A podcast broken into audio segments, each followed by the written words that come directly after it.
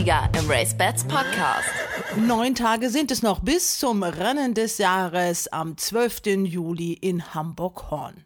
13 Pferde sind mit Reiter angegeben für das ID 151. Deutsche Derby. Seit heute ist es amtlich, dass auch Callahan mit dabei ist. Im Sattel sitzt André Best, trainiert wird der dreijährige Hengst von Sacker Schütz in Hoppegarten Allerdings ist ein neuer Mitbesitzer dazugekommen. Der Stall Salzburg hat sich eingekauft. Zusammen mit Karin und Frank Brieskorn wird man im Führing stehen. Nach dem Derby wird Callahan dann dem Stall Salzburg alleine gehören. Möglicherweise, und so unwahrscheinlich ist das nicht, gibt es am Montag, dann ist der finale Termin, noch weitere Nachnennungen. Auch ausländische Trainer haben Interesse bekundet.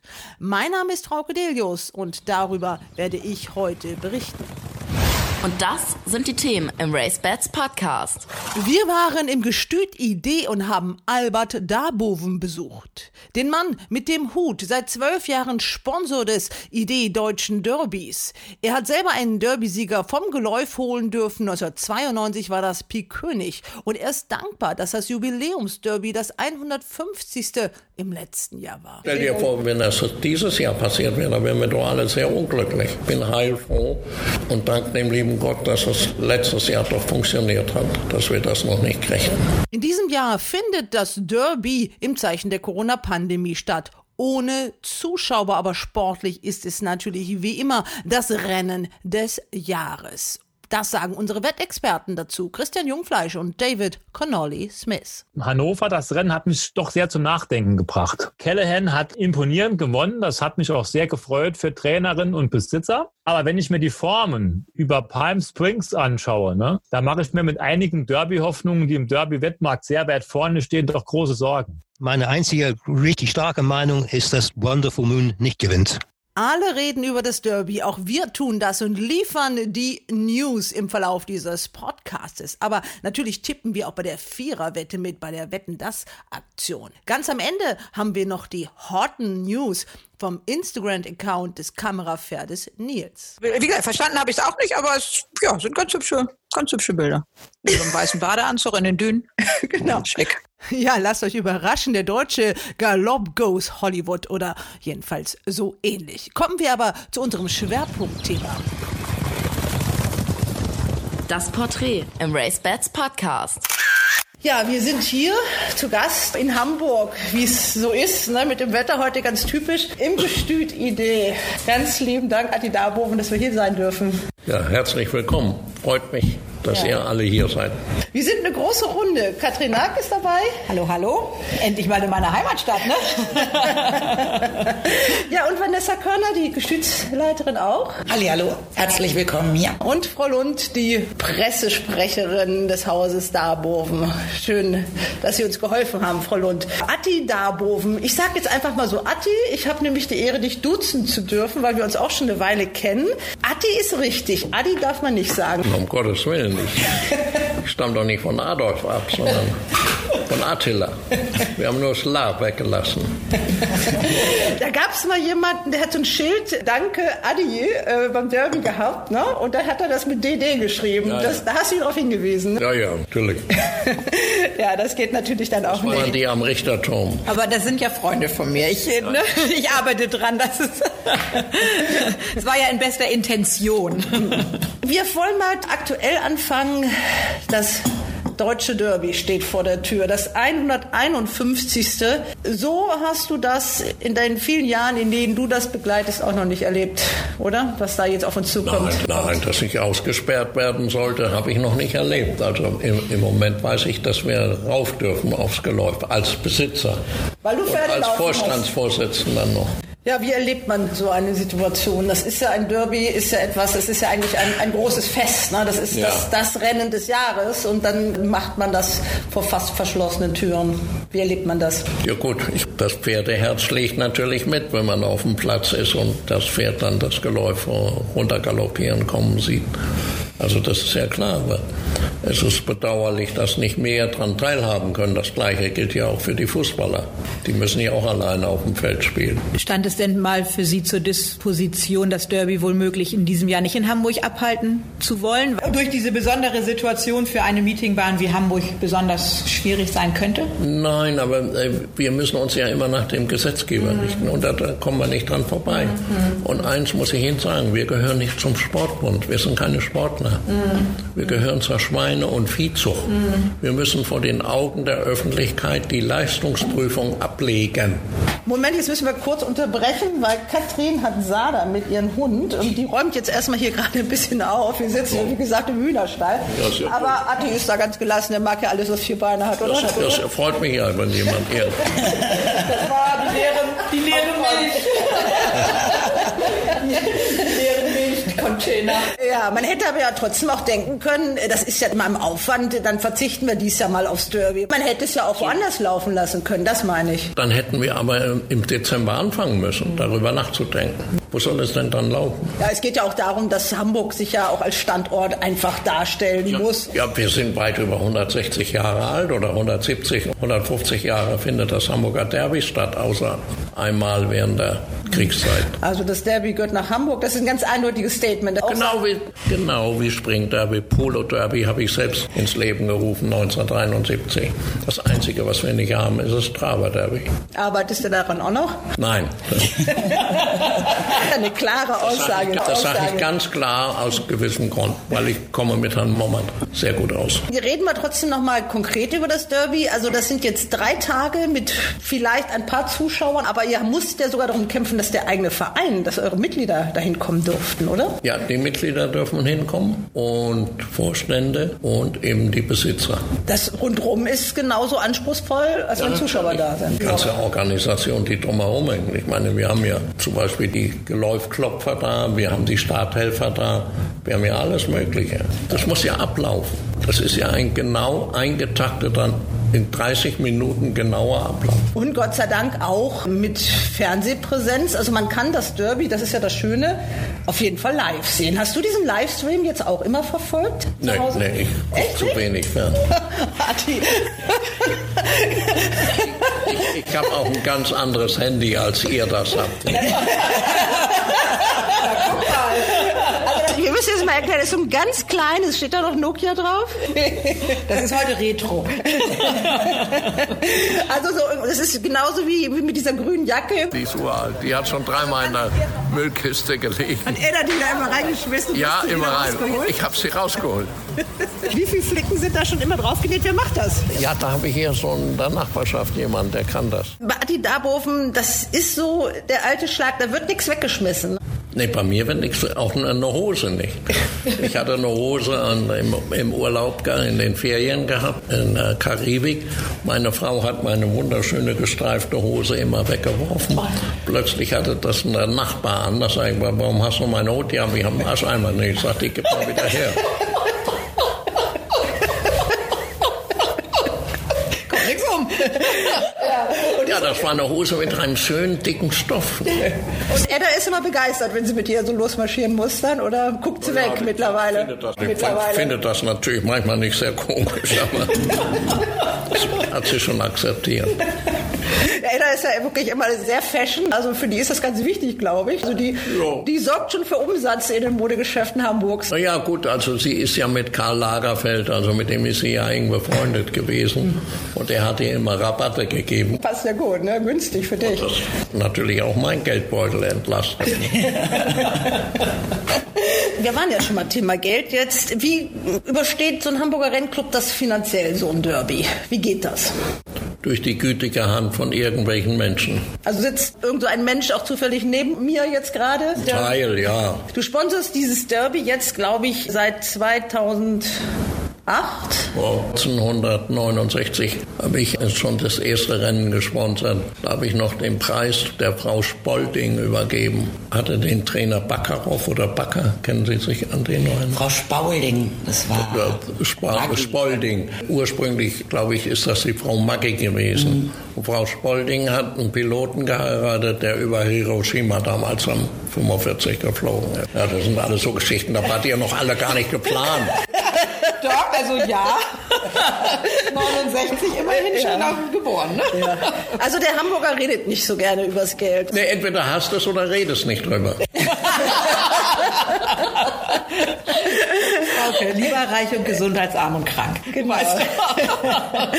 Aber ohne dich gäbe es das Derby überhaupt noch hier in Hamburg? Das weiß ich nicht, ob dann, das ist sicher Spekulation. Also es hätte ja sein können, dass kurz vor zwölf dann jemand dann doch in die Presse gesprungen wäre, wenn tatsächlich ich gesagt hätte, ich bin jetzt nicht mehr bereit.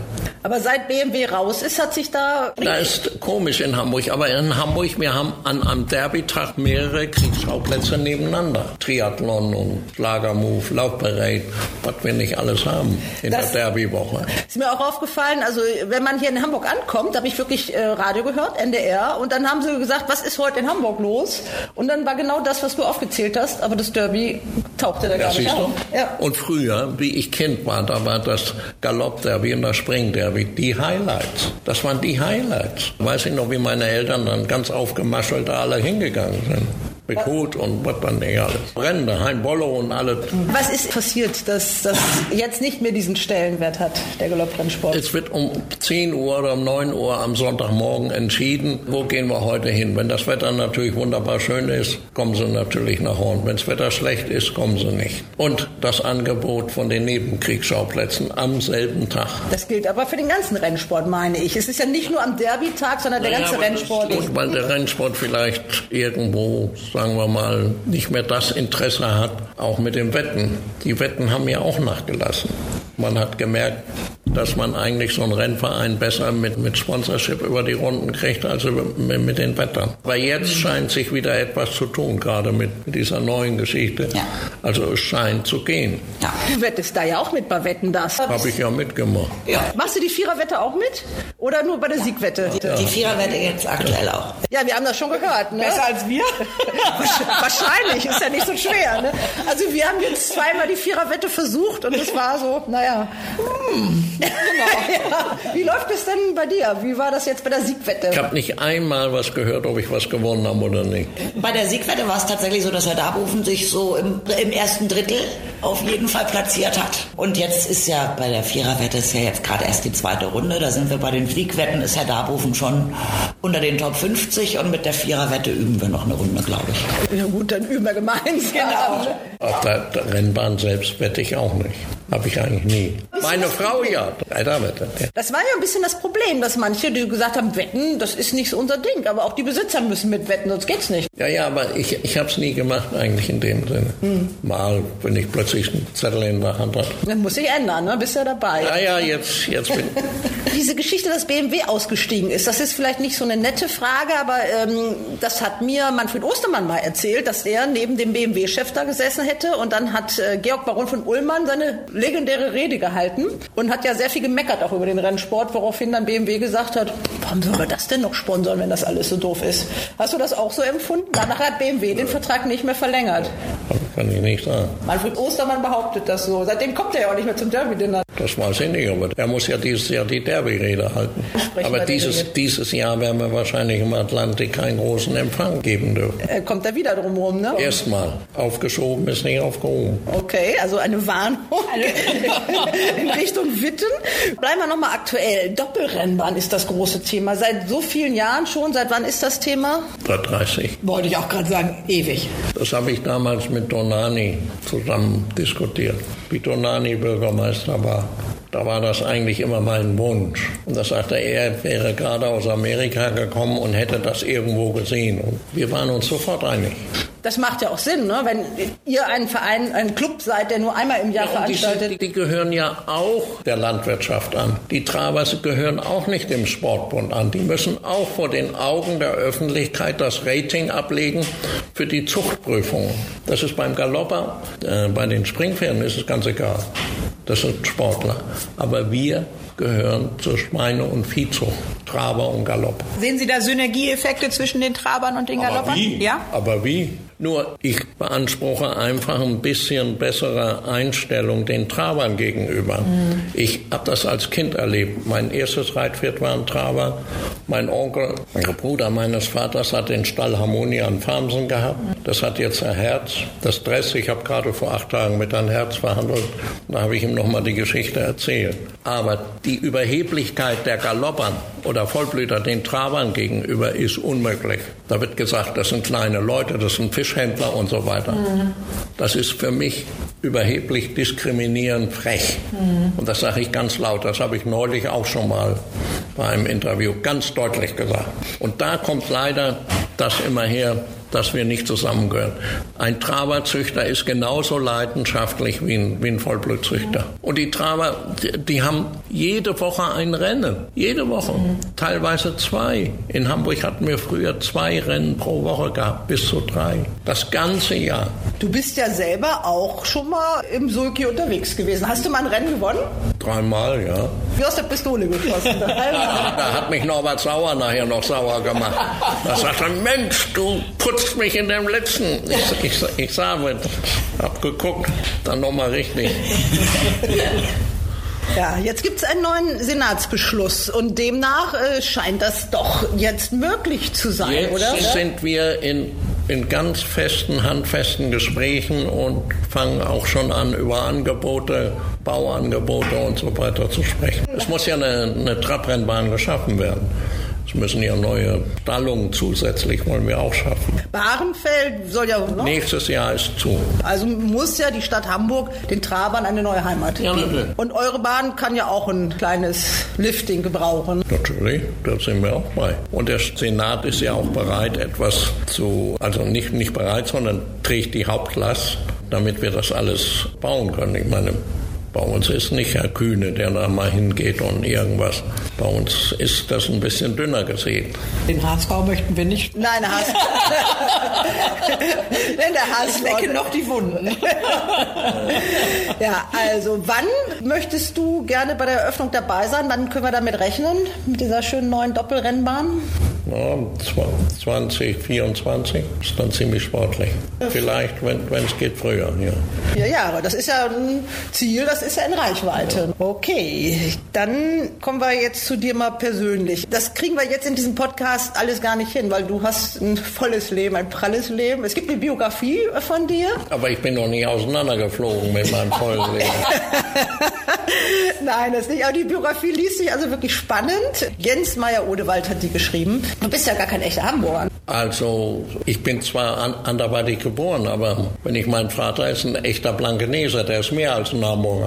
Die Blankeneser fühlten sich immer besser wie die Hamburger. Da lebten mein Vater und meine Großeltern. Dein richtiger Vater? Mein richtiger Vater kam aus Blankenese. Genau. Weil du bist ja zu deinem Nachnamen gekommen? Weil äh, meine Mutter einen Vater hatte, also mein Großvater, mütterlicherseits. Und der hatte eine Schwester.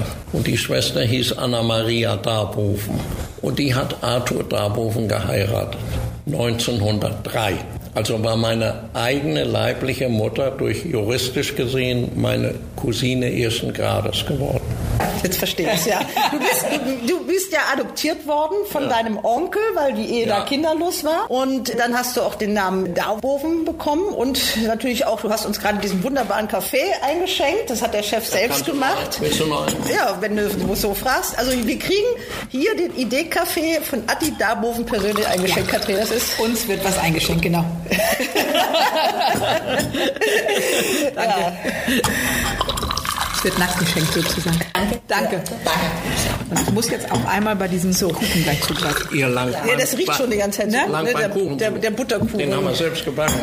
Wir müssen doch nochmal auf deine Familie zurückkommen, weil wir haben uns irgendwann mal unterhalten, auch eben gerade, weil wir sitzen jetzt auch im Hühnerstall, deswegen ist das ganz passend. Du hattest auch mal ganz viel mit Hühnern zu tun. Ja, da wo ich ja groß geworden bin, am Bockhaus, das ist fünf Kilometer, da geht jetzt der Rugenbach durch, die Rugenbachstraße. Und das war ein Areal, was meine Eltern 19 1912 gekauft haben. Dann haben die Nazis uns die Hälfte weggenommen. Da haben sie die Akademie an der Isarbroker Landstraße draufgebaut.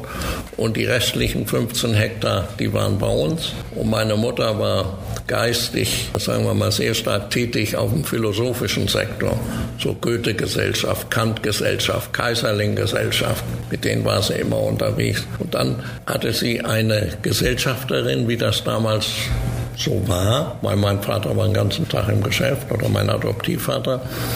Und dann haben die beiden sich mal ausgedacht, ach, wir könnten ja vielleicht mal mit Hühner was machen. Dann sind sie nach Italien gefahren und nach England gefahren und haben sich eine Rasse angeguckt, die nennt sich Leghorn. Das sind die weißen, leichten, schönen, hübschen Hühner. Und dann gibt es das fleischige Huhn, das Sussex-Huhn aus England. Das hat schwarz-weiße Federn. Und dann haben sie eine Herdbuchzucht aufgezogen. Das muss man sich vorstellen, ungefähr so ein Areal wie hier für Pferde. Da haben wir aber 20, 30 gehabt, weil da 5000 Hühner waren. Und in einem Auslauf waren vielleicht 100 bis 150 Hühner mit Fallnestern. Und die waren alle beringt. Am Tag wurde zweimal das Fallnest kontrolliert von den Elevinnen. Und dann wurde genau aufgeschrieben, welches Huhn ein Ei gelegt hat. Wir waren ein richtiger Zuchtbetrieb. Und durch dieses Signieren war das auch bestätigt worden, wie wir beim Köln mit, mit unserer Vollblutbehörde, war das in Kiel damals, die oberste Hühnerbehörde. Da wurden Zuchthähne bezahlt, weil das war ja alles natürliche Befruchtung, Huhn und Henne.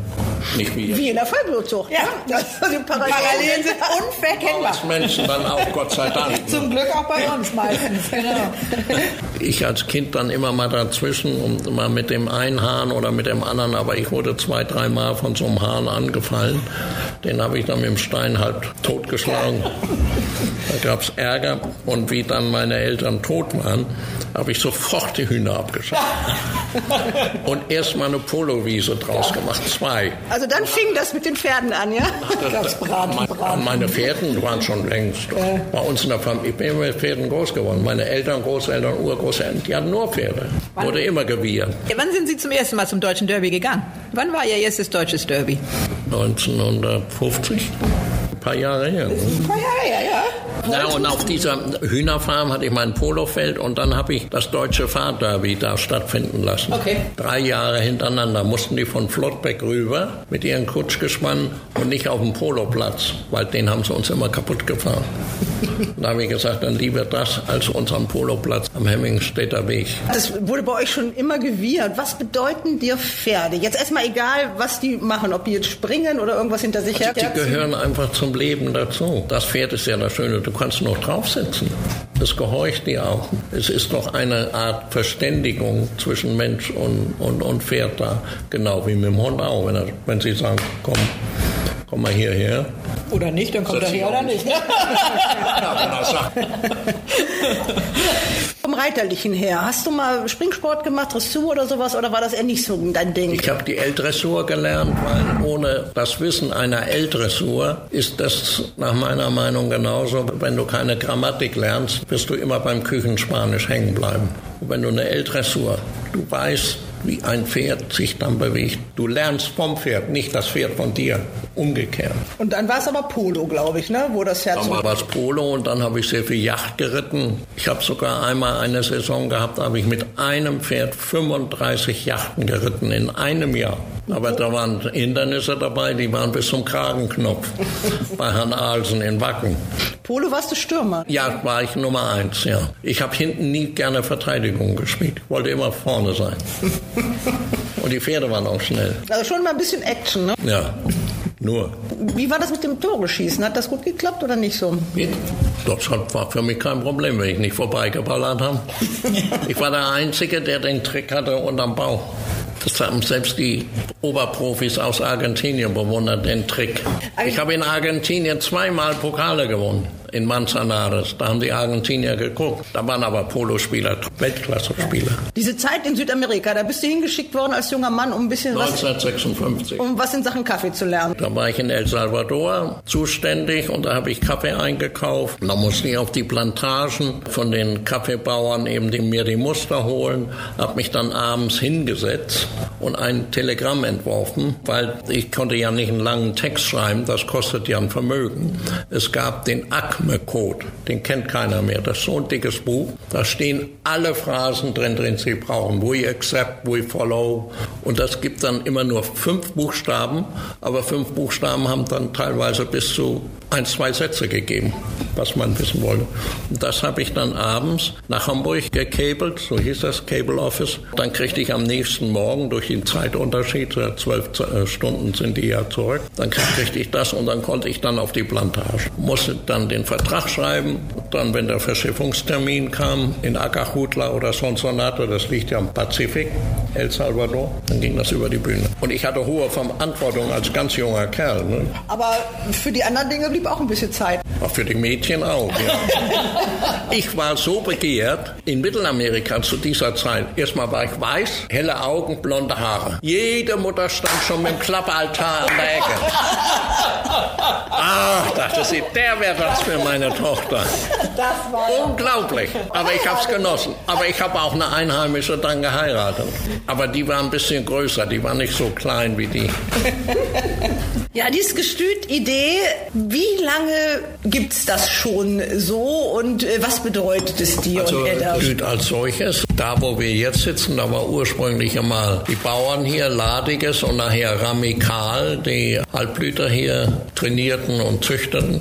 Und hier nebenan wurden Traber gezüchtet von Herrn. Waren also zwei Abteilungen, waren getrennt.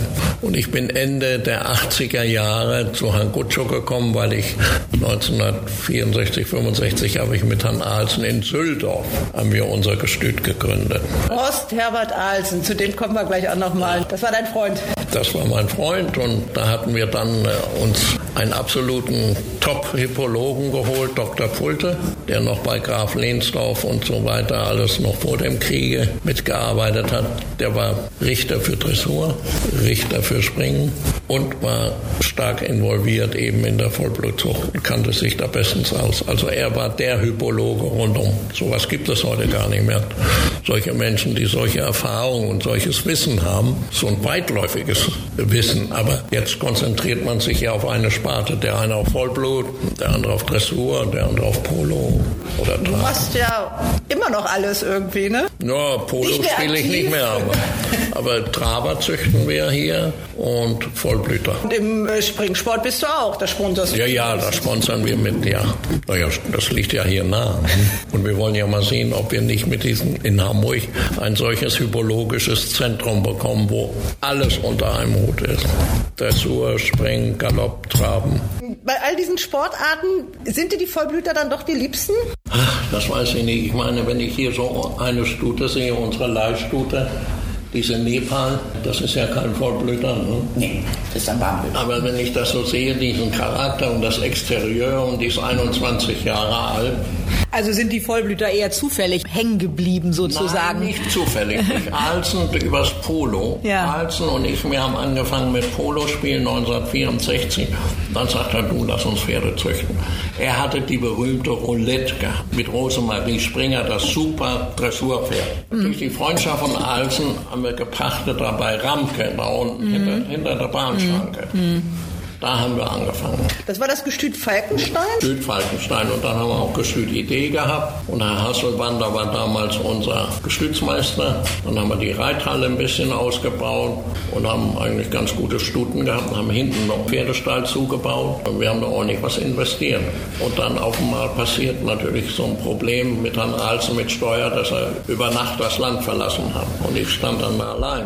Ich habe ja so ein Buch hier von Klaus Gönsche. Da stand dann die Geschäfte mit dem Zement wäre nicht mehr so gut gegangen, stand da. Es war nicht ganz so direkt, wie du es jetzt eben geschildert hast. Jetzt habe ich das Buch mal. Das ist Onkel Josef. Das ist der Josef Pulte, von dem ich vorhin sprach. Das war unser Lehrprinz. Von wann ist denn das Bild denn? Ach, das ist bei uns im, im Schafstall. Das Bild kenne ich gar nicht. Das ist dieses alte Buch hier. Guck mal hier.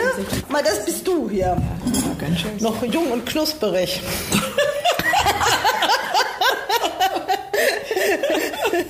Hier, das ist der Schafstall. Den hat meine Mutter 1913 oder 14 gebaut. Ganz auf Niedersächsisch hier oben. Dann habe ich den nach Süldorf aufs Gestüt gebracht. Der steht da heute noch. Du hast ja von den Anfängen jetzt auch erzählt, es gab ja sogar mal ein Pferd, Horst Herbert. Ja, das war aus der Huta, die ich damals in Newmarket ersteigert habe. Eine Clerance-Stute. Äh, der Horst Herbert, der war von dem berühmten Hengst von Fredio Tesio Romulus. Romulus war wieder diese Ribot-Linie. Und wie ich Horst Herbert anmeldete, als Namen, da rief mich Eckbert Schmidt-Pauli plötzlich aus Köln an. Was machst du denn da? Ein toller Name. Hochwürden soll der heißen. Das kannst du nicht machen in Köln, wo wir alle katholisch sind. Der wird nachher als Deckhengst aufgestellt. ah, musste ich den umnennen. Auf Horst Herbert. Was macht der Alsen? Er hat ein S-Pferd gehabt, jetzt weiß ich nicht irgendwie die Spindreif ist die Mutter, jawohl. Da hat er den St. Albert genannt. Und St. Albert, der brach aus der Box aus ohne Jockey. Die Pferde waren fast alle drin. Eine Runde gedreht, an die Startmaschine, Jockey drauf, raus aus der Maschine, zack, gewonnen. Du hast ja ein Derby gewonnen. Auf das musstest du auch schon lange, lange warten, bis das mal geklappt hat. Ja, also ich musste seit 1966 warten, haben wir ja angefangen zu züchten. Und Hamburg musste noch länger warten. 123 Jahre, bis ein Hamburger mal mit einem Hamburger Pferd ein Derby gewinnt. 123 Jahre. Und Pi König war eine alte Linie, Pikante, die war von Surumo aus der Prärie. Und Hamburg war der schönste Tag. Wir 50.000 Zuschauer da. Naja, Herr Steigenberger war natürlich sehr traurig, ne? dass er nicht gewonnen hatte. Der war ja der heiße Favorit. Ja, aber Pi König war vorne und das war sicherlich der schönste Tag im Züchterleben, ne? Nach wie vor, oder? Ich saß ganz alleine mit meiner Frau in der Wettstube. Ne? und konnte das sehen. Dann bin ich langsam raus, weil ich mir nicht ganz sicher war. Dieser Naciello, der Schirgen, der war direkt am, an, an den Rails und Pi König ist ganz an der Außenseite. Und das ist das erste Mal, dass ein Jockey aus dem Endbogen ganz nach außen geht. Der Bill Newens, der hat ihn morgens spazieren geführt und sagt, wie er reiten soll. Und dann war schlechtes Wetter. Da ist er ganz aus. Und seit der Zeit haben die ganzen Jockeys das nachgemacht. Der Billy Newens sagte mir, er hatte panische Angst. Die Leute hingen auf den Rails mit den Blitzlichtern. Ja, und der hat immer mal gemobbt. Aber du hast äh, eben unterbrochen. Du sagst, du warst mit alleine in der Wettstube. Ja, alleine und dann haben wir es gesehen. Sind wir raus, weil ich nicht wusste, ob nun Naciello gewonnen hatte.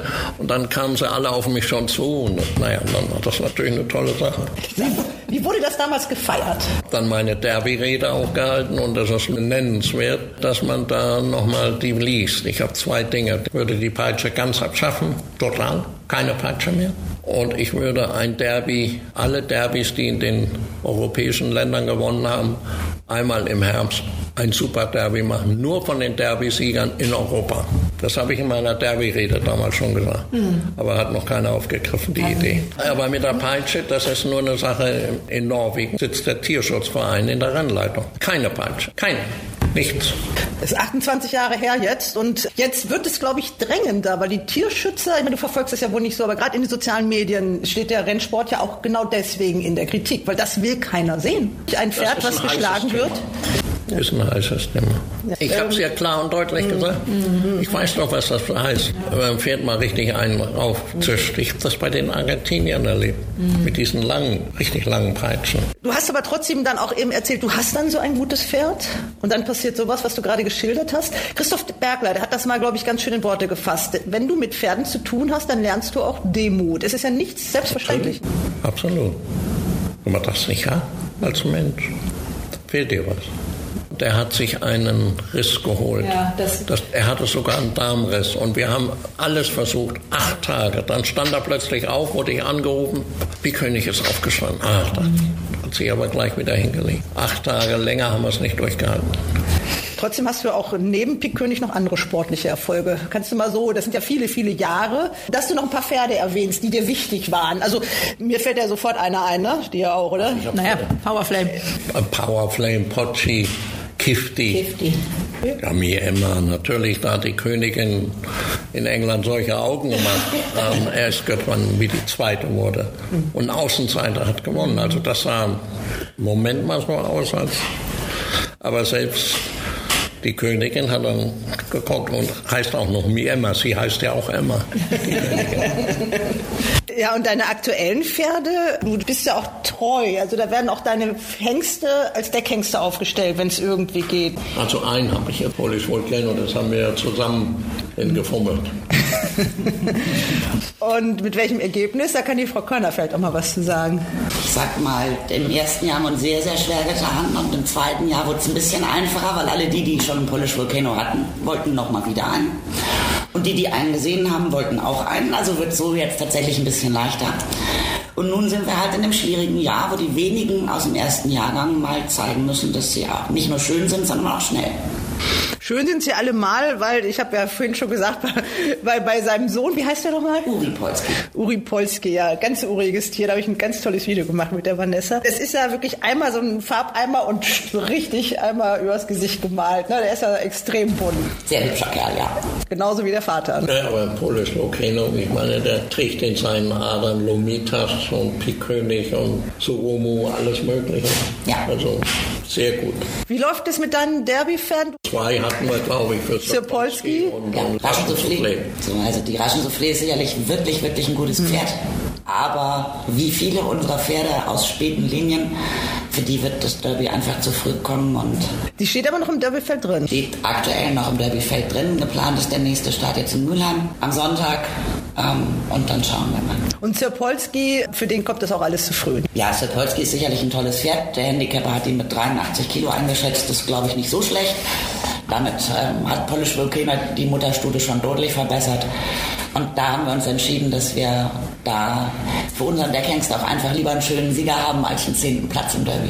Aber sonst bist du ja immer so, Atti, du unterstützt dein Rennen ja auch immer. Wenn du ein Pferd hattest, was da laufen kann, dann hast du es laufen lassen, ne? Ich habe natürlich das abgesprochen mit dem Trainer. Ne? Habe dann nicht einfach gesagt, das muss jetzt so sein, ich weiß das besser. Wenn der Trainer sagt, dann wäre ich vorsichtig, ich habe das und das, ne? soll man das schon machen. Also jetzt ein Derby ohne ein Darbovenpferd. Wahrscheinlich. Was aufgefallen ist, du hast ja auch immer den Damen im Sattel eine Chance gegeben. Ich gebe den Damen immer eine Chance. Und ich glaube, Steffi Hofer und die Frau Vogt, das sind zwei Jockösen, die eine gute Figur machen. Weil es ist mit verdammt viel Kraft verbunden, die letzten 300 Meter zu reiten. Gerade so eine Sibylle Vogt, die ist, glaube ich, auch von ihrer Athletik her jetzt wirklich mal so eine, da hat jetzt äh, die Esther Roth-Weißmeier auch gesagt, im Endkampf, die reitet wie ein Kerl. Ja, den, den Training machen. Und nur im Steigbügel so viel stehen. Sie haben ja gar keine, keine Anlehnung. Sie kriegen ja ihre Knie über den Widerriss zusammen. Das sind 400 Kilo, die Sie in Bewegung setzen wollen. Also der traust du einiges zu, der Sibylle Vogt? Der Sibylle Vogt kann ich einiges tun. Du, du kümmerst dich auch wirklich um die Menschen. Das merkt man ja auch hier auf deinem Gestüt. Du hast aus deinen Südamerika-Zeiten hier einen Mitarbeiter mitgebracht, der dich Jahrzehnte jetzt begleitet, ne? Entweder hat man äh, ein Gefühl für Menschen, genau wie man für Tiere ein Gefühl hat, oder man hat das nicht. Also du bist da, was das angeht. Du hast zum Beispiel auch ja, den Trainer Wöhler, der begleitet dich jetzt auch seit Jahrzehnten. So mit seinem Vater Adi war ich ja auch schon auch zusammen. Der war ein guter Hindernisreiter, der Vater von dem Andreas Wöhler. Und Andreas kenne ich ja noch so klein. Welchen Stellenwert hat denn der Rennsport in Ihrem Leben? Also auch so im, im alltäglichen Leben. Also verfolgen, wie ich würden verfolge das. Also meine, Ja. meine Kaffeenotierung, mein Kaffeegeschäft vergesse ich nicht. Nee. Sportwelt wird gelesen, Mond. Jeden Tag. Sobald die kommt, die Sekretärin kann gar nicht schnell genug die aus dem Posthaufen raus weil sie weiß, er möchte die Sportwelt haben. Also die eigenen Pferde werden immer live geguckt, wenn man nicht selber auf der Ja, Bahn wenn, ist, wenn zumindest. Ich iPad, ist wenn zumindest ich das iPad dabei ja, habe und, und, und Zugang habe, ja. Wir waren aber noch mal bei den Menschen. Äh, Vanessa, da kannst du dir ja auch, auch so eine Stellung hier so. Ja, das hoffe ich doch. Ich fühle mich hier sehr wohl. Ähm, Ich bin jetzt sieben Jahre hier und ähm, das ist ein tolles Arbeiten und es macht Spaß und wir haben tolle Pferde. Ja, ich habe auch, äh, hat die, äh, deinen Fahrer äh, gesprochen, der Herr Bergmann. Ja, ist auch schon 20 oder 25 Jahre jetzt dabei. 25. Ist ja nicht nur Fahrer, der macht alles, ne? Hauptsächlich fahren. Aber ich lasse ihn jetzt öfters mal hier und ich fahre dann selbst. Ja, äh, war das jetzt äh, dein eigenes Auto oder ein Leihwagen? Gehört der Firma. Ach so, okay. Er ist nämlich eben auch hier alleine angekommen und der Fahrer musste äh, beim Traktor neue Plexiglasscheiben Ach so, okay. anbringen. Solange er nicht die Boxen ausmistet. Also hatte schon was mit Auto zu tun, was er da gemacht hat, ne? Jetzt bist du hier in deinem Freizeitlook mit dieser berühmten grünen Jacke. Aber auf der Rennbahn erlebt man dich ja eigentlich immer wirklich perfekt gekleidet.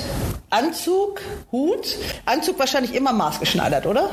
Ja, und die habe ich aber schon vor über 30 Jahren. Damals kosteten die mir noch weniger. Kann man gleich ein paar mehr machen lassen, habe ich heute noch was. Also immer die gleichen Anzüge. Meine waren englische Anzüge. Die habe ich so in den Ende 60er, Anfang 70er Jahre gemacht. Da kostete ein Anzug aus England mit dem besten Stoff 1500 D-Mark. So, da haben wir gleich ein paar mehr machen lassen.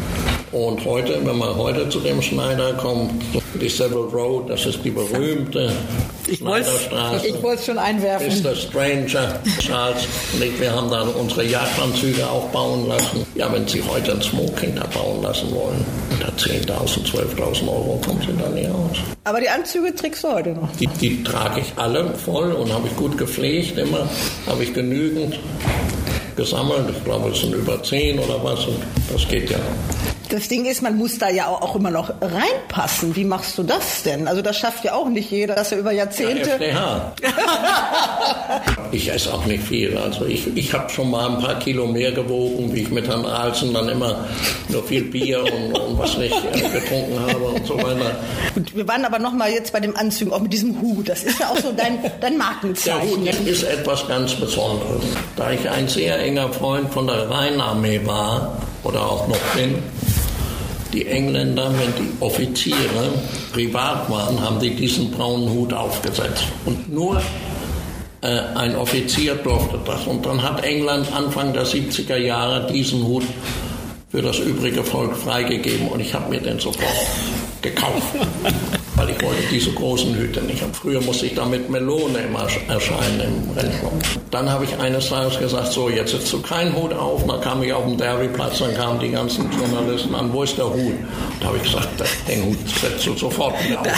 Genau, da hat sie gleich keiner mehr erkannt. Diese blöde Fragerei, wo der Hut ist. Jetzt fragt mich Gott sei Dank kein Mensch mehr. Ist das immer derselbe Hut? Oder? Immer dasselbe. Der ist noch uralt. Du hast ja Werbung fast auch so mit erfunden. Ne? Du hast wirklich äh, ganz viele Ideen. Waren das auch immer auch deine Ideen mit? Also diese Ja, Werbung? ich sagte ja, also, äh, wer kauft denn unser Essen ein? Das ist die Frau. Das muss meine Zielgruppe sein. Ist so und so meine Zielgruppe. Eine Alternative habe ich ja eh nicht. Und da habe ich dann gesagt, wenn du jetzt dich noch hinter einen Kaffee stellst, vielleicht kriegst du da noch was rüber. Das hat gut funktioniert. Also wie das bei den südamerikanischen Müttern geklappt hat. Ja, lass es raussehen. Ja, und äh, es ist einfach, ich meine, man, das kann man auch mal so sagen. Du hast dich in all den Jahrzehnten vom Typ her eigentlich überhaupt nicht verändert. Ich rauche nicht. Ich habe das Rauchen aufgegeben vor über 40 Jahren, weil ich merkte, das schadet mir. Und Rauchen ist nicht gesund. Zu viel Alkohol trinken ist auch nicht gesund. Also schon gar nicht zu viel Schnaps. Trinke ich jetzt überhaupt nicht. Und beim Essen, nicht, dass ich verhungere oder hungrig bin, aber ich sage, jetzt ist genug und das reicht. Und viel Kaffee trinken, ja. Genau. Ja, also Kaffee ist nur dann schädlich, wenn ein äh, voller äh, Rohkaffeesack dir vom fünften Stock auf den Kopf fällt. Einen Satz brauchen wir auch noch von dir. Der steht auch, du hast es ja auch gekriegt, dieses neue Buch von Peter Brauer. Da steht auch ein Satz von dir drin, bezogen auf die Vollblutzucht. Ja, die Natur lässt sich unter den Rocksaum nicht so gerne nachschauen. Es muss es ja immer bleiben. Und das macht uns Menschen ja interessant, wenn man mal seinen Kopf benutzt und drüber nachdenkt. Warum sind wir da? Weshalb und wieso? Für wen? Und was soll das? Man fragt sich ja immer mal. Wenn man sich hier auf dem Gestüt Idee umschaut, dann sind es ja nicht nur die Pferde, die dir am Herzen liegen. Dann siehst du genau, dass ich über das Leben nachdenke. Guck dir hinter mir an, oben über der Tür. Siehst du das? Verständigung. Und draußen ist ja noch viel, viel mehr. Im Laufe der Jahre bastelt man sich sowas zurecht. Packen mit an, aber ich kann nicht mehr schwer heben. Das geht nicht mehr. Oder so eine Motorsäge zehn Minuten halten, das würde ich nicht mehr. Früher ging es nur, aber jetzt geht es nicht mehr mir eine neue Skulptur ausdenke, weiß ich schon genau, wie die aussieht. Brauche ich nur noch Gehilfen und sagt, schneide mir das mal zurecht oder bohr mir das so zurecht. Wollen wir noch über den Rennsport nochmal so über die allgemeine Situation und Lage. Wie siehst du das im Moment? Es gibt eine neue Führungsriege mit Herrn Vespa. Es gibt, gedacht, das sind Livestream, Social Media ist da jetzt ein Thema. Verfolgst du das alles so ein bisschen? ja, ein Teil. Aber ich meine, das Wichtigste an der ganzen Sache ist, dass es Menschen gibt, die diese Pferde züchten. Und das ist ja eine gezielte Züchtung. Was willst du mit einem Vollblüter machen? Kannst ihn als Reitpferd nutzen, ja, wunderbar. Aber wenn du richtig in diese Sache einsteigst, dann musst du mit dem Pferd, wo seine Talente sind. Und das Vollblutpferd-Talent liegt eben in der Schnelligkeit, nicht in der Schönheit. Wenn die Züchter langsam weniger werden, haben wir ein Riesenproblem im Rennsport. Bist du froh, dass dieses Jubiläumsderby, dass das letztes Jahr war, dass das doch alles noch so geklappt hat unter regulären ja, Bedingungen? Vor, wenn, das, wenn, wenn, das dieses Jahr passiert wäre, dann wären wir doch alle sehr unglücklich. Ich bin heilfroh und, und dank dem lieben Gott, dass es letztes Jahr doch funktioniert hat. Dass wir das noch nicht kriegen. Ja, dann so die letzte Frage. Äh, wenn du jetzt in die Zukunft blickst, was hast du so für Wünsche? Für euch, also für Edda und für dich und, und deine Pferde? Und ja. deine Menschen, die auch für dich arbeiten? Erstmal natürlich hauptsächlich, dass wir gesund bleiben und dass wir nicht irgendwie etwas Böses, irgendwie was Schlimmes erleiden müssen. Und dass wir mit unserer Umgebung weiterhin klarkommen. Und mehr, mehr wünsche ich mir eigentlich gar nicht. Mein Leben als solches, ich bin fröhlicher Mensch. Meine Mutter hat mir ein fröhliches Naturell geschenkt, eine gute Gesundheit und dafür bin ich dankbar. Die Wetttipps im Race Bats Podcast. Ja, wir kommen zum Thema Wetten und dazu begrüße ich heute eine etwas kleinere Runde als in den letzten Tagen und Wochen. Ich fange mal im Norden an. Katrin Nack. Hallo Katrin. Hallo Frauke, hallo alle. In der Mitte Deutschlands äh, Christian Jungfleisch. Hallo Christian. Ja, hallo alle zusammen. Und im Süden in München David Knolly-Smith. Hallo David. Hallo Frauke und hallo zusammen. Die Viererwette. Wir mussten nochmal nachlegen, nachdem Birthday Prince nicht Starter war. Hm. Und äh, leider war Katrin beim Frühstück und hat das nicht gelesen. Ne? Ja. Deswegen haben wir die Viererwette wieder nicht getroffen. Ja, ja. Einer muss ja schuld sein. Ja. Danke, David. Ich freue mich auch immer, dich zu hören. Ich habe ich hab dein Mail gelesen. Gesagt, oh. Mein Gott, da hört man jeden Tag die Leute beim Bookie winseln ja. und sich beschweren, dass die nicht getroffen haben. Genauso ja. wie du. Genau. Ja das Typische von hätte, aber und wenn und überhaupt, ne? Hätte, hätte, ja. Fahrradkette. Genau, ja. Also wir haben nicht getroffen, wir wollen es wieder besser machen. Bevor wir zur Viererwette kommen, ich denke, wir machen das mal chronologisch und fangen diesmal auch mit den Siegwetten an und mit den Black-Type-Rennen. Deswegen gehen wir zuerst nach Dresden. Da gibt es am Samstag neun Rennen, auch ein Listenrennen, den Sommerpreis für vierjährige und ältere Pferde. Wer möchte mit dem Rennen beginnen? Okay, also im Listenrennen in Dresden, also 1900 Meter Listenrennen, acht Starter, laufen drei Stuten mit, aber diese drei Stuten, muss man wohl sagen, haben alle drei keine Chance. Es konzentriert sich auf die Hengste und Wallere. Favorit bei Racebets und auch bei den anderen in der Sportwelt und so weiter ist Itopo von Hans-Jürgen Kröschel, der ja auch schon zweifacher Gruppesieger ist. Er trägt in diesem Rennen allerdings 61 Kilo, was da schon einiges ist. Nach Rechnung ist sogar ein Moonlight Man, die Nummer 6 von Markus Klug, äh, Favorit, weil er nur 56 Kilo trägt, aber seine Form lässt sich aktuell schwer einschätzen.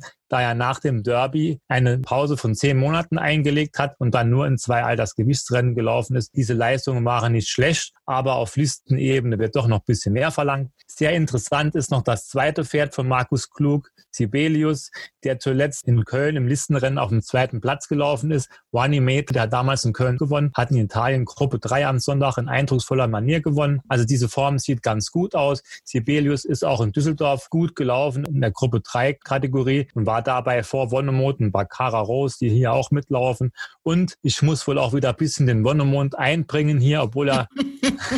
du hast ja, ja, eigentlich gesagt, du gibst ihm jetzt nur noch diese eine Chance. Ja, ne? das, das ist richtig. Ich glaube auch nicht, dass er hier ganz weit vorne ist, aber dieses Rennen ist doch noch mal leichter als zuletzt in der Gruppeklasse. Und dritter, vierter Platz kann er hier erreichen. Bei so einem Partymond von Axel Kleinkurs, an den glaube ich nicht so wirklich. War zwar vierter am Ausgleich 1, ist noch nie über 1900 Meter gelaufen. Das will ich mir erst mal ansehen. Also für mich geht das Rennen an Itobo, auch wenn er mit 61 Kilo hier einiges schultern muss. Also du wettest hier den Favoriten. Äh, David, wo du dir jetzt das Feld mal angeguckt hast, hast du da noch irgendwelche Einwände oder würdest du dazu stimmen? Nein, Itobo ist ein ganz gutes Pferd. Gehört den Mulligan-Leute, ne? die gleichen Leute wie Iquitos damals, gleiche Familie wie Iquitos. Er hat letztes Jahr in Bad Bahn in sehr guten Stil gewonnen, hat in Hoppegarten Preis der Deutschen Einheit gegen äh, Lacario gewonnen. Das war auch eine gute Leistung. Also ich habe nichts dagegen. Katrin? Nee, ich kann auch nichts anderes sagen sagen. Also ich hätte das genauso analysiert wie Christian. Wonnemond hat es wirklich selten so einfach wie in diesem Rennen, das denke ich auch. Zumindest für eine Platzierung. Moonlight Man wäre der einzige, den ich auch ausgraben könnte. Und ich sehe das mit Party Moon auch ganz genauso, muss ich ganz ehrlich sagen. Obwohl ich weiß, dass man da immer viel Meinung auf das Pferd hat. Also die haben da schon viel Mumm drauf. Das hört man ja überall. Also ich denke nicht, dass es, dass es für ganz weit vorne reicht. Also habt ihr hier jetzt noch auf dieser Neuner-Karte irgendeinen, den wir irgendwo nochmal ansagen sollten oder gehen wir gleich nach Mülheim? Ich würde sagen, wir gehen weiter nach Mülheim. Ja, ich auch. Okay, Mülheim am Sonntag. Da sind wir auch bei unserer Wetten das Aktion. Wir müssen eine Viererwette machen und wir müssen 120 Euro auf Siegwetten. Das Vierer-Wettrennen ist das, jetzt helft mir, ist das da nicht im Renntitel? Sechs, das sechste. Das sechste Rennen. Das sechste hm. Rennen. Ah, da ist es nicht im Renntitel erwähnt, jedenfalls hier noch nicht. Das Gestüt Ittlingen-Rennen. Wollen wir trotzdem erstmal das Listenrennen machen und zum Schluss die Viererwette? Wir drehen es diesmal ein bisschen um. Das BBAG Diana Trial.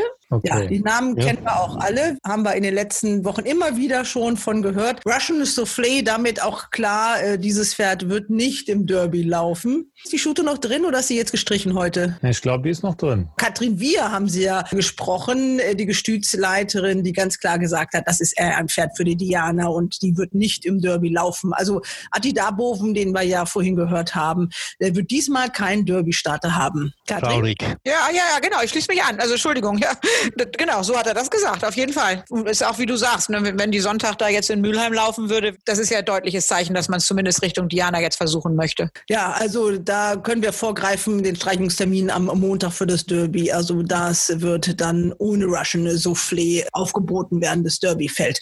Okay, also zehn Pferde, wer möchte dazu was sagen? Ich finde schon, also auf dem Papier und wenn man sich das erstmal so anguckt, ist es ja auch anhand der GAG-Marken der einzelnen Stuten ganz klar eine richtige Zweiklassengesellschaft. Wir wir haben einige Stuten, die sich schon in höherer Klasse bewährt haben und einige, bei denen man ganz offensichtlich Hoffnung in Richtung Black Type hegt oder Ambitionen in Richtung Black Type hat und wo man halt irgendwie Fantasie entwickeln muss, ob das in so einem Rennen dann heute reichen könnte oder nicht. Ich persönlich tue ich mich damit schwer, eine von den niedriger eingeschätzten Pferden ganz vorne zu sehen. Ich persönlich glaube an dem Rennen weder an die zwei oder die vier, an die Snow von Markus Kluch oder an Jasmin Almreders Vivon Liberté. Und das einzige Pferd, was ich mir ausgegraben habe, das im Prinzip zurzeit noch ein etwas niedriger niedrigeres Rating hat, aber die eine sehr, sehr gute Gesamtform hat und vielleicht sich auch wirklich in so eine Klasse jetzt schon steigern kann, ist die Nummer 6 Night Fever, meiner Meinung nach. Der letzte Lauf in Hannover war ganz gut. Da ist sie hinter zwei Hengsten ganz unauffällig auf den dritten Platz gelaufen, hinter Slogan. Und mhm. Brian Beru, da ist sie so ganz, ähm, war natürlich noch geschlagen, aber wenn ich ihre Form richtig gelesen habe, war das ihr erster Start in diesem Jahr. Aber die Abstammung würde mir sagen, dass ihr dieser weitere Weg auf jeden Fall entgegenkommt. Das ist ja eine Dylan Thomas Stute. Das Einzige, was ich nicht weiß, also wir hatten hier Regen, dass das Land unter ist. So viel Regen die letzten Tage. Ich weiß jetzt nicht, wie viel Regen in Mülheim ist, aber ich kann mir halt vorstellen, dass es rein von der Abstammung her ist, dass eben Dylan Thomas aus einer äh, High Chaparral-Mutter, meine ich, richtig gesehen zu haben. Da könnte ich mir vorstellen, dass die Ambitionen da auch am Sonntag schon gerechtfertigt sein könnten. Ja, meine persönliche Meinung, wenn ich sagen darf, ist bei Dylan Thomas, ist die meistens festen Boden brauchen. Da kommt vielleicht mehr das Stehvermögen hinein. Ja. Wie gesagt, ich weiß nicht, wie viel Regen. Also meine Regen-App sagt, dass sie nur Schauer hatten und nicht so viel Regen wie hier Also in Hamburg. hier in Düsseldorf, äh, wenn ich meinen Garten so angucke, ich war jetzt auch zwei Tage bei euch im Norden da Mhm. oben, aber hier muss ich äh, wahrscheinlich eher noch gießen, statt Okay, ja. Es besonders äh, nass oder, oder weich Mhm. wäre. Also hier hat es nicht viel geregnet. Gestern haben wir hier wieder ein Horn am Moor. Heute auch. Und hier hat es auch richtig gehämmert. Also nicht, nicht Stunden um Stunden, aber eine Stunde oder zwei und gestern und Massen. So ein richtiger. Das ist ja für Monsun. die, die in Richtung Derby denken, eine interessante Information, denke ich mir mal. Wir sind ja noch eine Woche voraus, aber wir hatten wirklich, also und ich wohne ja nicht weit von der Rennbahn entfernt, also von daher, wir hatten wirklich ordentlich Regen. Also da ist auf jeden Fall was runtergekommen jetzt die letzten beiden Tage. Und Okay, wir so- schweifen ab. Wir bleiben erstmal noch in Mülheim bei diesem Diana Trial. Christian, Ja, also ich möchte nach Tabera ins Spiel bringen. Äh, Sie hat mir bei ihrem Jahresdebüt in den 1000 Guinness als Fünfte sehr gut gefallen. Sie war da nicht allzu weit geschlagen. Sie hat mir als Zweijährige schon gut gefallen, wie sie da gelaufen ist. Und als Jahresdebütanten in Düsseldorf so zu laufen, das fand ich schon beachtlich. Und ich kann mir gut vorstellen, dass die 2000 Meter dem Pferd mehr entgegenkommen. Sie ist auch am Wettmarkt, steht bei 4,54 bei Racebits. Also sie ist keine Außenseiterin, also sie ist schon berechtigt da vorne mit dabei. Und ich denke, die kann auch hier mitmischen. Snow und Viv und Liberté wurden ja schon angesprochen. Bei Night Fever bin ich ganz ehrlich, da ist mir egal, was für Boden kommt. Für mich hat die keine Chance, aber ich kann mich auch da täuschen, gar keine Frage. So ganz uninteressant finde ich Annika nicht. Sie ist erst zweimal gelaufen. Beim zweiten Start, das war ihr Jahresdebüt in diesem Jahr von Waldemar Hicks, hat sie direkt gewonnen bei Waldemar Hicks, wenn die Pferde da direkt beim ersten Start gewinnen, das hat schon was zu sagen, weil die Pferde von Waldemar Hicks, die brauchen oft ein bisschen. Vielleicht kann sie hier noch ein bisschen überraschen, aber ansonsten wird es schwer auch waschen. Soufflé, über die wir eben schon bezüglich des Derbys gesprochen haben, ihr Sieg hat mich nicht überzeugt. Das war eine Kampfpartie, also die hat für mich hier keine Chance. Aber gut, wir lassen uns überraschen. Es gab auch letzten Sonntag einige Überraschungen. Ja, das haben wir ja wohl gemerkt, sonst hätten wir ja die Viererwette getroffen. So Ja, das das auch, ja. Äh, wollen wir äh, jetzt in diesem Rennen eine Siegwette wagen oder nicht? Ja, wenn jemand von den anderen beiden hier ein Pferd hat, kann er das gerne tun. Also ich bin jetzt hier nicht so scharf drauf, eine Siegwette zu machen. Also ich hätte Mumm auf Vivant Liberté, die vier. Ich mag diese Stute, ich mag auch die Trainerin, ich mag auch den Jockey. Ich habe sie zweimal gespielt dieses Jahr, sie ist beide mal anständig gelaufen, hat einmal gewonnen. Letztes Jahr haben sie auch in Baden-Baden gespielt, da hat sie viel Pech gehabt, wo sie nicht gewonnen hat. Aber ich glaube, in dieser Klasse ist sie gut engagiert. Na gut, dann machen wir die doch 40 Euro Sieg, würde ich vorschlagen. Ne? Die war doch letztes Mal, aber ist die doch nicht in die Startbox gegangen. Ja, Aber das ging war die sie nicht- Ausnahme, ne? Genau, das war, war das erste Mal, wo sie nicht reingegangen ist. Ja. Ja, Ja, aber das, das hat war das- Jasmin, nicht, äh, Jasmin Almräder, die Trainerin, noch gar nicht verstanden, aber sie meinte, es ist, an diesem Tag sind drei Stuten nicht in die Startboxen, die wären allesamt rossig gewesen. Achso, und dann hat man jetzt die Außenbox beantragt, damit man dann. Das war der Tag, wo alles schiefgelaufen ist für sie. Ne? Und dann hat ja, sie fast gewonnen. alles, bis Lansat, da hat es ja dann wieder geklappt. Ne? Genau. Ja. Genau. Wollen wir die wetten ruhig? 40 Euro Sieg? Ja. Ja, also ich, wir haben die auch Ja. ausgeguckt. Mhm. Also Vive en Liberté, 40 Euro Sieg im BBAG Diana Trial. Das ist unsere erste Siegwette und damit kommen wir dann jetzt auch gleich zur Viererwette, würde ich sagen. Oder noch eine andere Siegwette und dann die Viererwette zum Schluss. Ja, ich hätte doch vielleicht eine Siegwette. Die wird nicht allzu viel zahlen, aber im dritten Rennen, da laufen immerhin 14 Pferde im Preis vom Gestüt Görlsdorf. Smart Dancer, die Nummer zwei, die hat mir bei ihrem Debüt sehr, sehr gut gefallen in Köln. Der Hengst war noch sehr hengstig im Führing, ist im Rennen von vorne gegangen und ich denke, der Jockey wurde am Schluss ein bisschen überrascht. Da kam noch einer angeprescht, mit dem hat er nicht mehr gerechnet. Schon hätte er beim Debüt schon gewonnen und der Drittplatzierte war doch ein gutes Stück weg. Also ich denke, heute mit dem Startenbauch und ein bisschen mehr Erfahrung jetzt, vielleicht ist er auch nicht mehr ganz so hengstig, sollte Smart Dancer hier eine sehr, sehr gute Chance haben. Und dadurch, dass 14 Pferde laufen, wird er auch am Toto noch ein klein wenig was zahlen, gehe ich mal von aus. Das wäre jetzt mal ein Vorschlag von mir. Einverstanden? ja. Wunderbar. Ja, Nico und ich haben den ja im Führing gesehen. Das war ja am Renntag, wo das Mühlensrennen gelaufen ist. Also da hat er den Sieg sicherlich schon im, im Führing verspielt. Also da hat er sehr viel Energie gelassen. Fünf Beine. Genau, ja, ganz eindeutig. Okay, aber trotzdem, wir geben ihm eine Chance. Wollen wir ihm auch 40 Euro mitgeben? Ja. Warum nicht? Ja. Okay, also im dritten Rennen die zwei Smart Dancer, 40 Euro auf Sieg, also haben wir noch 40 Euro übrig und haben beschlossen, dass wir die jetzt, auch um uns so ein bisschen abzusichern, wenn wir dann irgendwie den zweiten, dritten oder vierten nicht haben, dass wir dann in der Viererwette auch einen Sieger dann versuchen auszugraben. Wir wollen das System etwas ändern, auch weil es gab eine offizielle Beschwerde und die sagen, ihr macht ja immer das Gleiche, immer zwei Stellpferde und sechs Pferde kombinieren. Also das sagen die schon nach zwei, äh, zwei Viererwetten.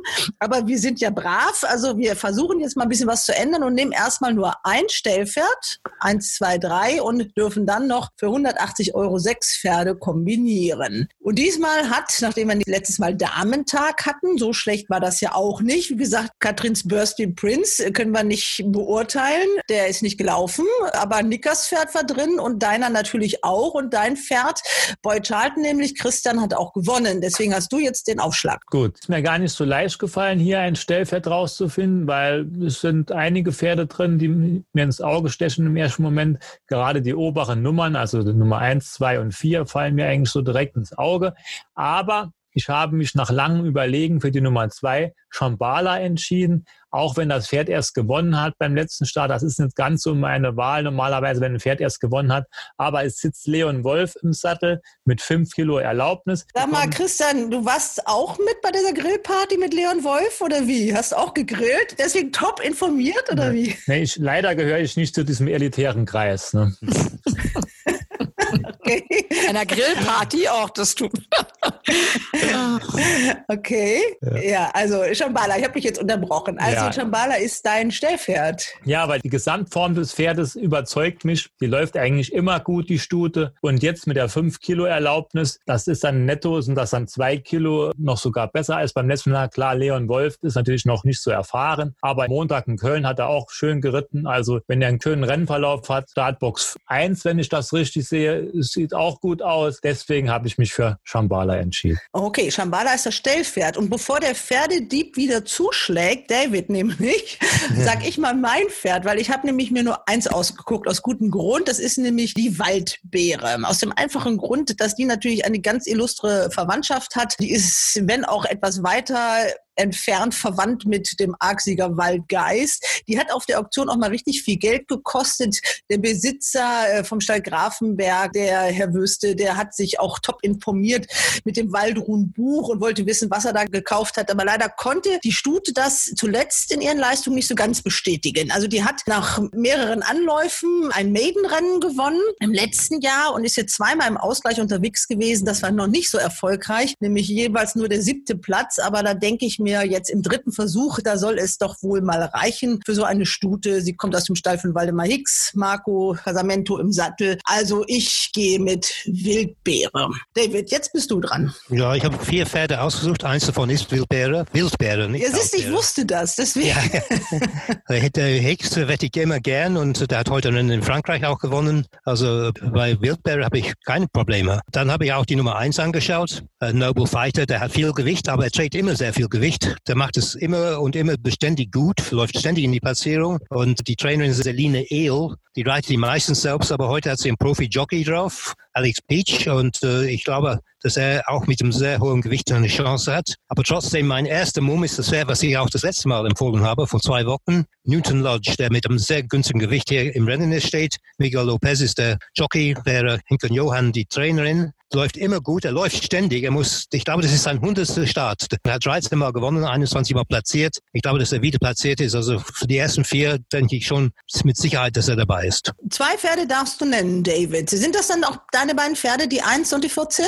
Nein, da würde ich dann lieber die Eins, bin ich ein bisschen skeptisch wegen des Gewichts. Dann nehme ich noch die drei dazu. Molly Clou von Julia Römich mit äh, Rebecca Danz im Sattel. Die reitet ihn immer und äh, kommt mit ihm sehr gut zurecht. Molly Del Clou ist äh, jetzt im Gewicht sehr günstig untergekommen. Er hat früher über 80 Kilo, jetzt hat er 67,5 GAG, aber trotzdem ist er nie ganz schlecht gelaufen. Ich glaube, in dieser Klasse muss er dabei sein. Also die drei Molly Le Clou und die 14 Newton Lodge, das wären meine beiden. Okay, dann ist jetzt Katrin dran. Du darfst auch zwei Pferde aussuchen, Katrin. Ja, also ich hatte mir auch einige Pferde angeguckt. Wildbeere gehörte auch dazu, muss ich ganz ehrlich sagen. Aber ähm, ich nehme die vier und die elf. Äh, Java Moon hatte Christian ja auch schon kurz angesprochen, dass er einem einfach ins Auge fällt. Ich meine, die Trainer-Jockey-Kombination muss man ja sowieso fast immer erwähnen. Das Pferd ist auch zuletzt, obwohl er Fünfter war in Köln. Also der hat einfach eine ganz gute Gesamtform. In Köln ist er eigentlich auch nicht schlecht gelaufen, vielleicht auch ein ganz bisschen vorsichtig so geritten. Und die elf habe ich mir jetzt die Form gar nicht groß angeguckt, aber wenn Herr Kleinkoch Herrn Musobayev bucht, ist es einfach ein Hinweis und ein Pferd, das man immer dabei haben muss. Dann bleibt noch ein Pferd für Christian. Ja.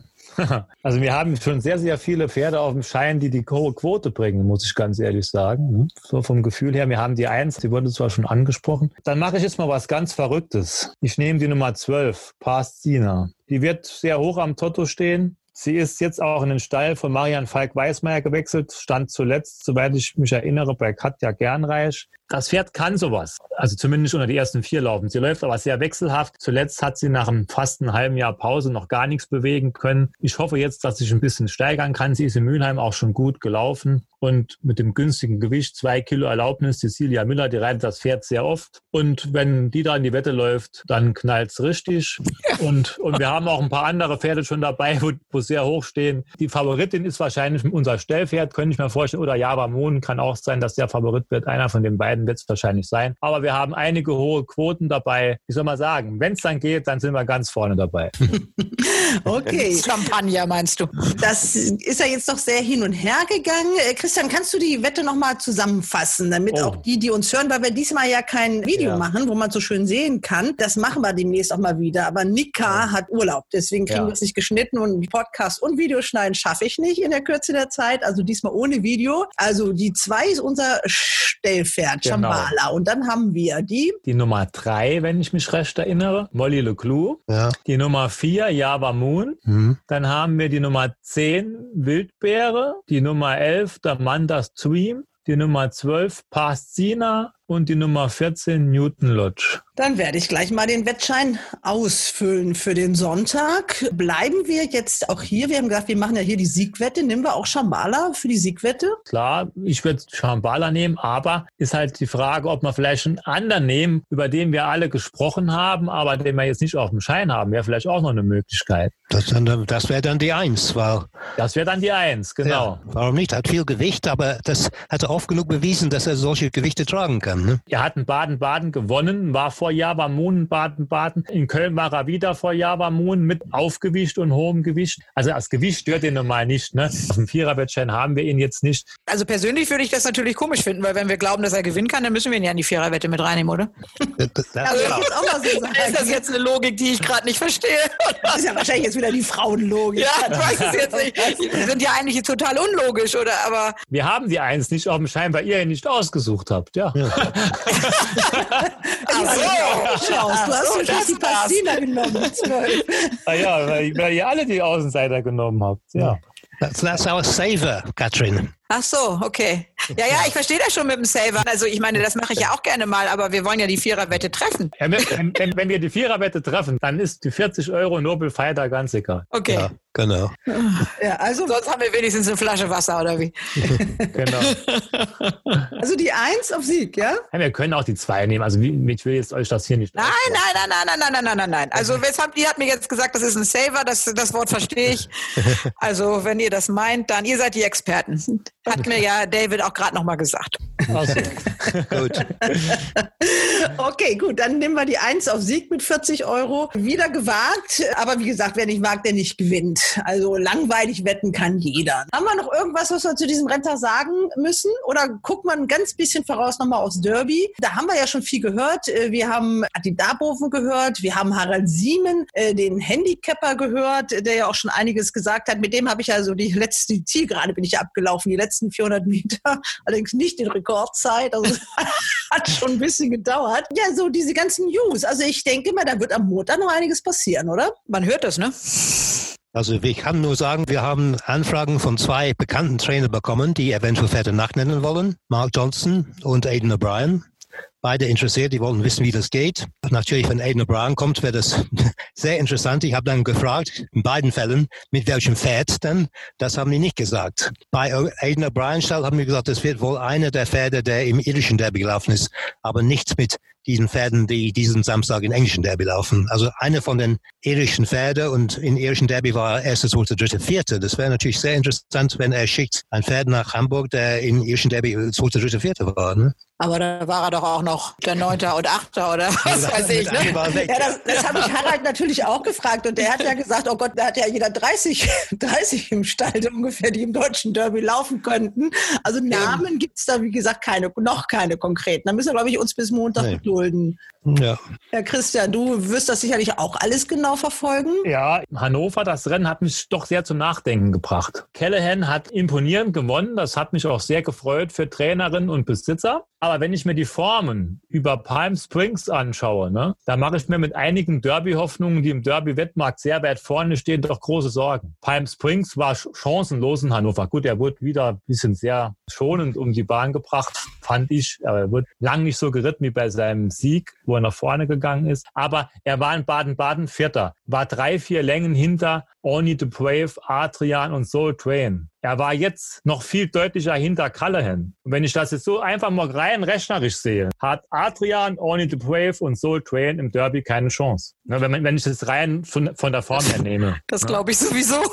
Ah ja, ja, gut, aber das, aber das sind die Pferde, die im Wettmarkt ja. an dritter, vierter, fünfter Stelle stehen. Ja. Wenn, wenn dann wirklich der O'Brien da den zweiten aus dem irischen Derby oder den dritten ja. aus dem irischen Derby nachnennt, dann kann ich mir gar nicht vorstellen, dass der verliert. Ja, also das wird spannend. Also ich denke mir, da wird im Derby-Wettmarkt am Montag noch einiges passieren. Also so spannend war das, glaube ich, mit den Nachnennungen schon lange nicht mehr. Ja, also ich persönlich zu der, zum Derby, meine einzige richtig starke Meinung ist, dass Wonderful Moon nicht gewinnt. Weil ich glaube nicht, dass er so viel an einem echt offenen Rennen stehen kann. Ich glaube, das haben wir in Köln das letzte Mal gesehen. Über 2-2 hat er schon Schwierigkeiten am Schluss. Über 2000 Meter ging es sehr leicht. Über 2-2 hat er schon Probleme. Und ich glaube, über 2-4 großer Jack kann ihn schlagen, der zweimal Zweiter war zu ihm. Das ist ja dein Derby-Mumm gewesen, großer Jack. Ja, da hast du mich immer, immer, noch, immer noch. Ist immer noch mein Derby-Mumm. Ja. ja. Ich glaube auch, dass er Vorwand wird im Derby. Harald Siemens sagt, das spannendste Pferd ist wirklich dieser Kellerhan, weil er sagt ja, das ist so der Joker irgendwo. Je nachdem, was dann aus, aus, aus England, Irland noch kommt,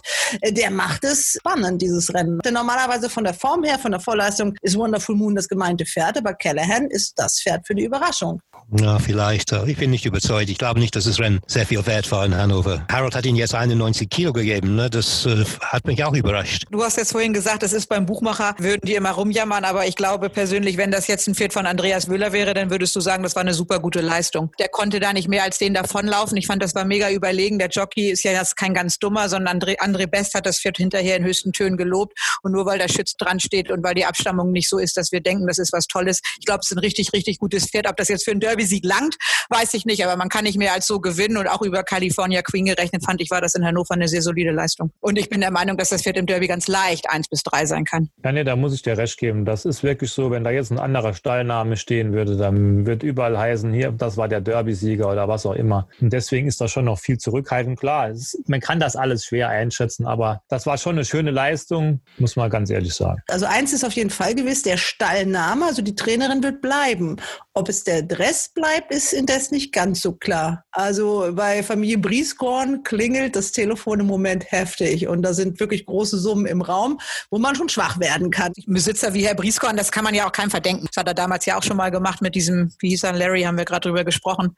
Aber das kann man ja sogenannten kleinen Besitzern sowieso nicht verdenken. Also wobei jetzt ja Brieskorn auch ein Name ist im Sport, aber wenn es um so viel Geld geht, dann, dann muss man ja irgendwann mal die Bücher ein bisschen ausbalancieren. Also wir warten den Montag ab. Das Geläuf ist abgenommen, das haben wir gehört. Katrin, du gehst ja mit deinem Hund auch immer spazieren mit Sada.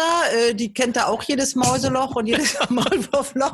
Aber die macht keine auf den Geläufen. Das möchte ich hier an dieser Stelle ganz deutlich nochmal ganz ja, deutlich sagen. Das war ein großes Thema. Also das ist ja wirklich so ein Hundeauslaufplatz und äh, dann wurde sich wieder bitterlich beklagt, dass es ja immer öffentliches Gelände ist und die Hunde auch rumbuddeln würden und so. Also auch während die Rennbahnprüfungskommission da rumgelaufen ist, war also wirklich das auch deutlich zu sehen, wie viele Vierbeiner da unterwegs waren. Ja. Da müssen die noch ein bisschen nacharbeiten, aber ansonsten war das also kein Problem. Also da kam das Go sehr schnell. Also der Boden als solches, das ist schon okay. Die Löcher müssen noch zugemacht werden, da muss noch nachgearbeitet werden. Natürlich kritisch dieser 800 Meter Start, da muss noch ein bisschen gemäht werden dahinter, weil dann ist ja so ein Stück von der Rennbahn weggeklaut worden ne, durch diesen U-Bahn-Bau. Große Diskussion darüber, wie der äh, Schlussbogen ausgesteckt werden soll. Also wirklich durfte da live dabei sein. Die geben sich schon richtig Mühe und da geht's auch richtig zur Sache. Das fand ich also wirklich sehr positiv.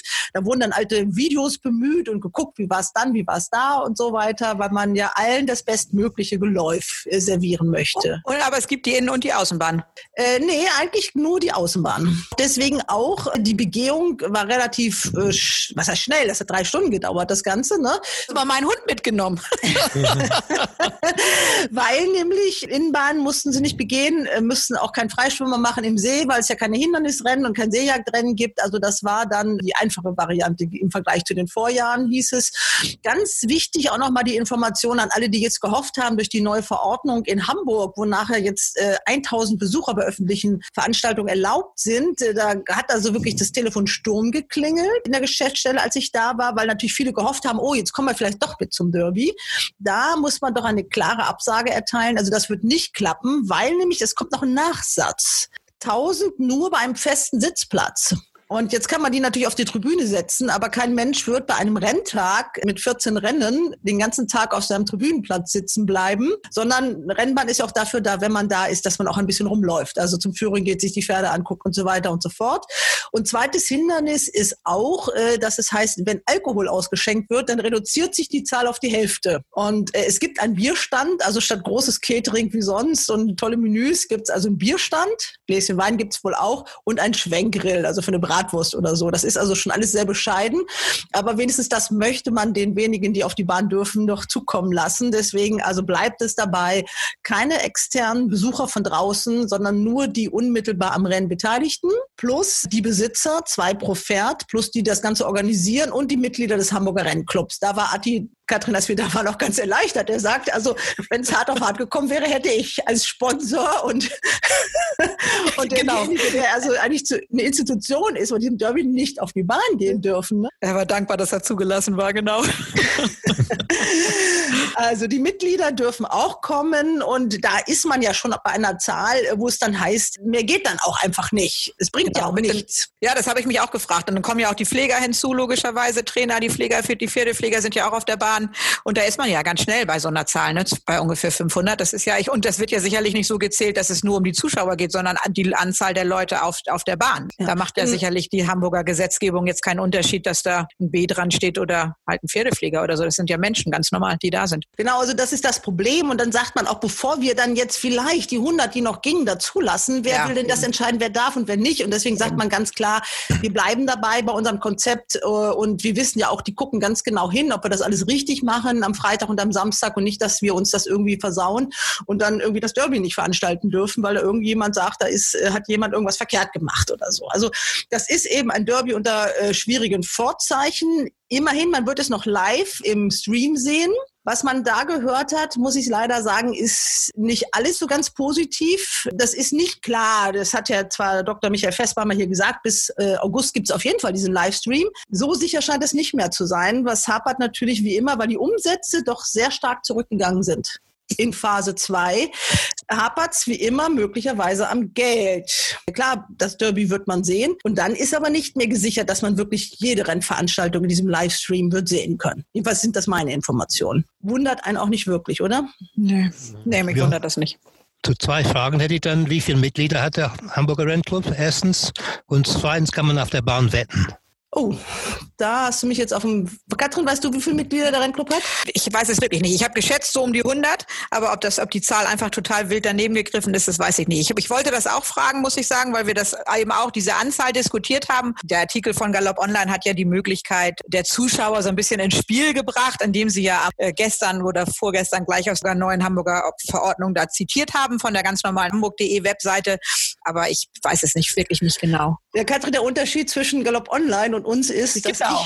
ich live in So Hamburg es. vor Ort war. Also Genau. was das angeht, zumindest gut informiert war. Aber die Zahl der Mitglieder, David, das kriege ich noch raus. Also das kriege ich raus. Und mit dem Wetten auf der Bahn habe ich ehrlich gesagt äh, gestern äh, auch nicht äh, hinterfragt, sondern ich war an andere, erstmal andere Themen da aktuell. Und Aber bei den bisherigen Veranstaltungen waren doch keine Wettkassen offen. Also, doch, wenn, oder? doch, die waren offen in Düsseldorf zum Beispiel. Ach so. Aber kaum bespielt. Also in Hoppegarten und Hannover, wo ich war, waren keine Wettkassen offen. In Köln war auch eine offen. Okay. Aber der Umsatz war noch nicht wirklich so, so herausragend. Aber das kriegt man ja auch noch raus und das können wir zum spätestens ja auch in unserem nächsten Podcast beantworten. Plan ist jetzt, dass wir zwei Podcasts machen. Also Okay. einen für das Meeting außer Derby, also alle großen Rennen, Freitag, Samstag, Sonntag, Donnerstag schon diesen Podcast für das Wochenende und einen Derby-Spezial-Podcast. Mhm. Seid ihr dabei? Ja, natürlich. Gerne, gerne. Okay. Ja. Ja. Ja. Wir warten den Montag ab für dieses Derby-Spezial. Äh, Wir werden noch Stimmen sammeln. Katrin, wir beide sind auf der Derbybahn. Ja. Du Freitag, Samstag. Ich komme auf jeden Fall am Sonntag dazu. Da werden wir also aktuell berichten, alle Stimmen sammeln, die wir so sammeln können. Und bis dahin warten wir gespannt auf den Montag. Ich bedanke mich bei euch. ja, vielen Dank. Und uns, Ja. uns Hals und Bein. Ja. Hals und Bein. Äh, Haus und Bein, ja. Good luck, everybody. Ja, und dann hätte eigentlich Schluss sein sollen, aber dann sind wir doch noch ein bisschen ins Plaudern gekommen und das möchte ich euch nicht vorenthalten. Es geht um das Instagram-Profil von Kamerapferd Nils, den kennt man ja aus dem Livestream. Also für Leute, die den Galopprennsport nur von seiner seriösen Seite sehen wollen, bitte weghören. Ja, es gibt Ach ja jetzt noch so eine Neuerung, also Instagram, also ich sag mal, man kann auch sagen, so der letzte Versuch oder was ist das? Kamerafährt Nils, der post jetzt mit Models, ne? Also du kannst Hintergrund so ein bisschen, ne? Genau, Kamerafährt Nils Goes äh, Beach Models ne, in den Dünen, in den Marsdünen. Ja, ich war auch, ich muss sagen, ich war überrascht. Also ich bin ja ähm, auf Instagram, na gut, man guckt sich da ja um, das darf man ja nicht verpassen. Und äh, als ich die Bilder gesehen habe, habe ich dir, glaube ich, auch sofort einen Screenshot geschickt, weil ich schon, also, also, holla die Waldfee. Ne? Christian, was sagt der Mann dazu? Oh. Ich halte mich da zurück jetzt. Och, komm. Ja, also es sind, fand das schön- sind schöne Bilder doch. Erklär mal den Hintergrund, also die, die Dame, die da zu sehen ist, also bei Instagram, wie hast du gesagt, da darf man ja nicht ganz blank ziehen. Die, die wird da verlinkt als Kaktus Puh. Die hat aber auch einen Namen, Christian. Ey, das ist die ehemalige Reiterin, Lisa Bienefeld-Brands ist das, die ja auch schon bei dem Bachelor mal aufgetreten ist bei RTL. Ja, dieser Bachelor, das ist ja das, das äh, hohe Lied des Feminismus. da kann ich nur mal so Caroline Kebekus empfehlen. also, äh, I love it, diese Sendung, Katrin, ne? das ist super, ne? Äh, Wunder, also ganz fester Termin in meinem TV-Kalender. Also Ja, okay, also sie ist qualifiziert, weil sie mal Rennen geritten hat und sie war beim Bachelor. Und jetzt postet sie mit dem Kamerapferd Nils. Ich bin nicht dahinter gestiegen, wer auf die Idee gekommen ist, aber das kriegen wir raus, oder? wie gesagt, verstanden habe ich es auch nicht, aber es ja, sind ganz hübsche, ganz hübsche Bilder. Mit so einem weißen Badeanzug in den Dünen. Genau. Schick. Und die Brücke zum Galopprennsport ist zwar ein bisschen größer, weil das Kameramann Phil Nils ist ja, ja, aber okay. Auf dem einen Bild reitet sie ja auch im Galopp durch die Dünen. Also von daher ist die Verbindung doch, liegt klar auf der Hand. Ich schwöre dir, dass jetzt alle Männer, die das jetzt hören, sofort sich bei Instagram anmelden, um sich das anzugucken. Ne? Also haben wir jetzt, hoffe ich, dazu beigetragen, Werbung zu machen. Für das Kamerapferd Nils und vielleicht auch für den deutschen Galopprennsport um die Ecke rum. So. Auf, auf jeden Fall. Wir können auch hübsch. Wir können auch mit Haut. So. So, jetzt ist gut, oder? Ja. Christian lacht nur. Ja, Oder- ich glaube, die, die arbeitet auch bei Weißmeier, ne? Die Lisa Bienefeld-Brands. Die musste das Pferd nur aus der Box rausziehen. Sich die Beine Aber es, trainiert er da in der Nähe irgendwo? Also da, das ist jetzt eine ernst gemeinte Frage. Ich weiß gar nicht, woher Weißmeier In trainiert. der Also das- Nähe von Sonsbeck irgendwo. Ach so. Und da sind diese Dünen? Das glaube ich jetzt nicht. Ich meine, ich war erst einmal in Sonsbeck, aber da habe ich keine Dünen gesehen. Entschuldigung. Ob, bis Holland ist, glaube ich, nicht so weit von Sonsbeck, oder? Ich. Naja, aber wir lassen uns überraschen. Das wird wahrscheinlich eine große Erfolgsstory werden. Aber ich finde es interessant, ich habe nur das erste Bild gesehen und gar nicht weiter geblättert, aber ist ja dann auch ganz interessant, wenn man dann so weiterblättert. Okay, also ich Genau, du kannst auch überscrollen. Kamera fährt Nils, es lohnt sich. So, ihr Lieben, jetzt aber endgültig Schluss und Feierabend. Macht's gut, wir freuen uns auf das Derby. Tschüss. Hals und Bein. Bis zum nächsten Race Bats Podcast.